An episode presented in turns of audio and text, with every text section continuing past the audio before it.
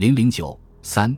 巨额赤字和通货膨胀。抗日战争爆发后，国民政府的财政开支剧增，赤字情况及总税出与实际收入的亏短数渐趋严重。抗战爆发初始，国民政府曾明确了为支持抗战实行节俭开支的方针。一九三七年八月，国防最高会议通过国民政府抗战总动员计划大纲，其中关于财政管理实施方案就有核减党政各费及停止不急需之一切事业费支出，整理地方财政，增收节支，是有余力补助中央战费。但实际财政收支的不平衡愈益严重。一九三六年度，国民政府的财政赤字为国币六百点七百万元，占当年度财政实支总额的百分之三十一点七。一九三七年度，财政赤字便增加到一千五百三十二百万元，占财政实支总额的百分之七十三点三。一九三八年度，财政赤字为八百七十二百万元，占实支总额的百分之七十四点六。一九三九年度，赤字达两千零八十二百万元。占实支总额的百分之七十四点四。一九四零年度赤字激增至三千九百七十一百万元，由于整个开支额的增加，占实支总额的比率增加到百分之七十五点一。而一九四一年度的赤字高达八千八百一十九百万元，比上一年度增加了百分之一百二十二，赤字占实际支出总额的百分之八十八点二，增加了十三个百分点。赤字额的迅速增加。既是实际支出，特别是军政开支居高不下所致，也与战时财政收入，尤其是正常税项增收无着有关。至于举借公债，无论是内债还是外债，虽然可以应付一时，但还本付息又将成为日后的开支负担。这样，增发钞票就是国民政府不得不做出的选择了。国民政府之所以采取通货膨胀政策，与抗日战争的爆发有着直接联系，大规模军事行动的持续，既造成了金融的紧张，又导致对通货需求的增加。加上国民政府自战争一开始就实施了收兑金银和吸收侨汇的政策，这些都使得法币的发行量逐渐增长。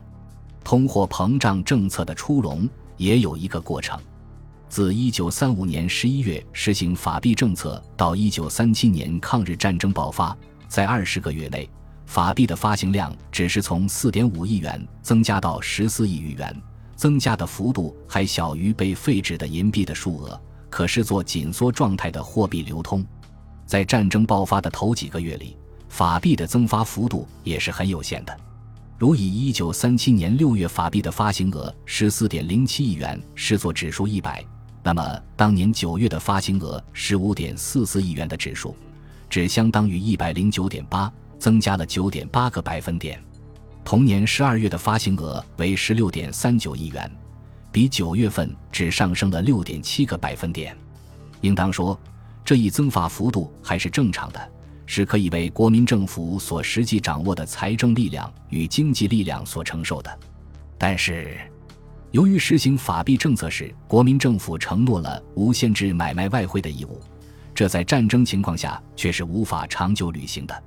于是，在一九三七年十一月间，国民政府有关当局就已经在考虑采取通货膨胀的政策了。财政部部长孔祥熙提出了维持法币同时并应增加筹码的目标，并提出发行不可兑换外汇的货币券。当时任中央银行业务局局长习德茂不同意在法币之外再公开发行一种不兑换外汇的货币，认为这将造成两种不同之币制，影响法币信用及外汇甚大，势必使法币政策趋于崩溃。习德茂建议空发法币五亿元到十亿元，中央银行的应急顾问罗杰士也赞成这一主张。按照习德茂的私下解释，所谓空发。既不公开宣布取消法币可以买卖外汇的政策，又不为所发行的钞票提供任何准备，只要保守绝端秘密，对外否认。这一建议后来为财政部所接受，并且得到了四联总处乃至蒋介石本人的允可。于是，从一九三九年一月一日起，中中交农四行发行法币，增加之数可在已经公债充作现金准备，另账登记。公债票本身是国民政府发行的，它与维持同样是政府所发行的法币的币值，在任何意义上都没有必然的联系。至当年九月，国民政府对于法币发行的准备金中，除了原来规定的现金准备和保证准备之外，又加入了短期商业票据、货物账单、生产事业之投资凭据。这样，战时便于法币扩大发行的因素进一步增加，通货膨胀政策在法理上和操作上都不存在什么重大障碍了。自抗日战争爆发到一九三九年六月的两年里，法币发行额增加了近十三亿元，每一季度的法币发行平均增加率为百分之十一点五。应当说涨幅不大。一九三九年第三季度以后，到一九四零年底，法币增发额超过五十亿余元，每季度的平均增加率达百分之六十一点二，速度明显加快。而一九四一年到一九四二年三月，法币增发额已近百亿元，每个季度平均增加率提高到百分之一百三十七点一。如果进一步考察法币的增发情况，还可以看出抗战爆发后，中央、中国、交通、农民四行在货币发行过程中地位的变化。一九三七年六月，四行的法币发行额分别是三万七千五百八十四万元、五万零九百八十六点三万元、三万一千三百五十四点八万元、两万一千七百九十五点一万元。其中，中国银行占法币发行总额的百分之三十六点二三。中央银行只占百分之二十六点七一。到一九三八年九月时，中国银行的发行额为六万六千一百九十三点七万元，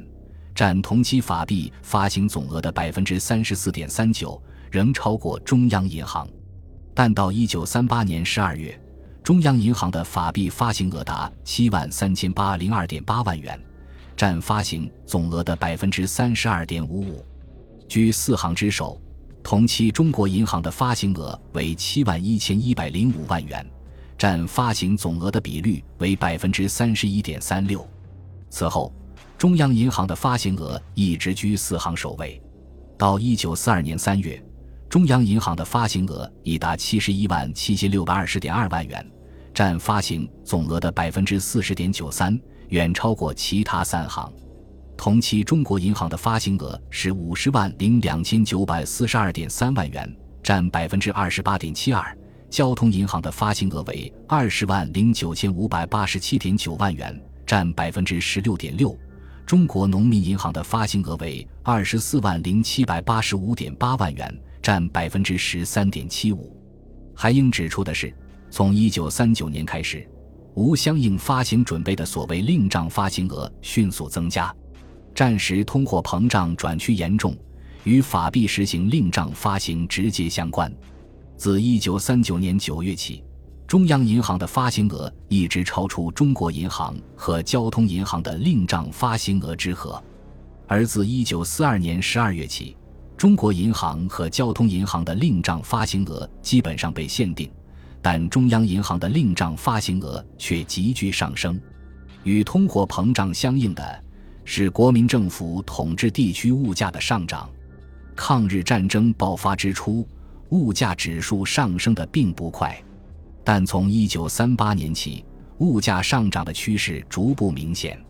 进一步的计算表明，每一年比上一年物价上涨的幅度分别为：1938年百分之四十，1939年百分之八十三，1940年百分之一百二十四，1941年百分之一百七十三。作为战时中国经济和政治的中心所在地，重庆物价上涨、法币购买力下降的情况显得更为严重。可以看出，一九三九年是物价迅猛上涨、法币购买力急剧下降的转折点。战时物价指数上涨的原因，往往被归于货物短缺和运输的困难。但是，事实上，后方各地的基本必需品的生产还能够维持下去。还有不少货物可以辗转从日伪占领区获得，正如当时担任国民政府财政部顾问的美国人杨格所指出的，物价不断上升之主因显然是由于钞票泛滥，而不是由于货物普遍缺乏或运输困难的不断增加。应当指出，国民政府在战争爆发后不久便注意到平抑物价的重要性，也采取了若干措施。一九三八年十月，国民政府曾明确把三大类近五十种货物列为经济部指定产品，授权经济部对于指定之物品，得因必要分别为禁售或平价之处分。战时通货膨胀之下，物价的平抑成为国民政府十分头疼的难题。物价的大幅度上涨引起了国统区社会各阶层普遍的不满。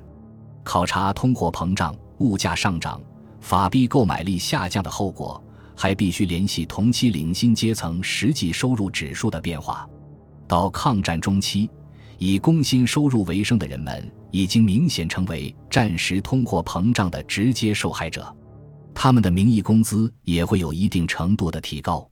但与物价指数上涨。法币购买力下降的幅度相比，他们的实际收入和生活水准比战前大大的降低了。特别是完全靠薪金的普通教师、公务人员和士兵，事实上处于难以为继的艰难境地。本集播放完毕，感谢您的收听，喜欢请订阅加关注，主页有更多精彩内容。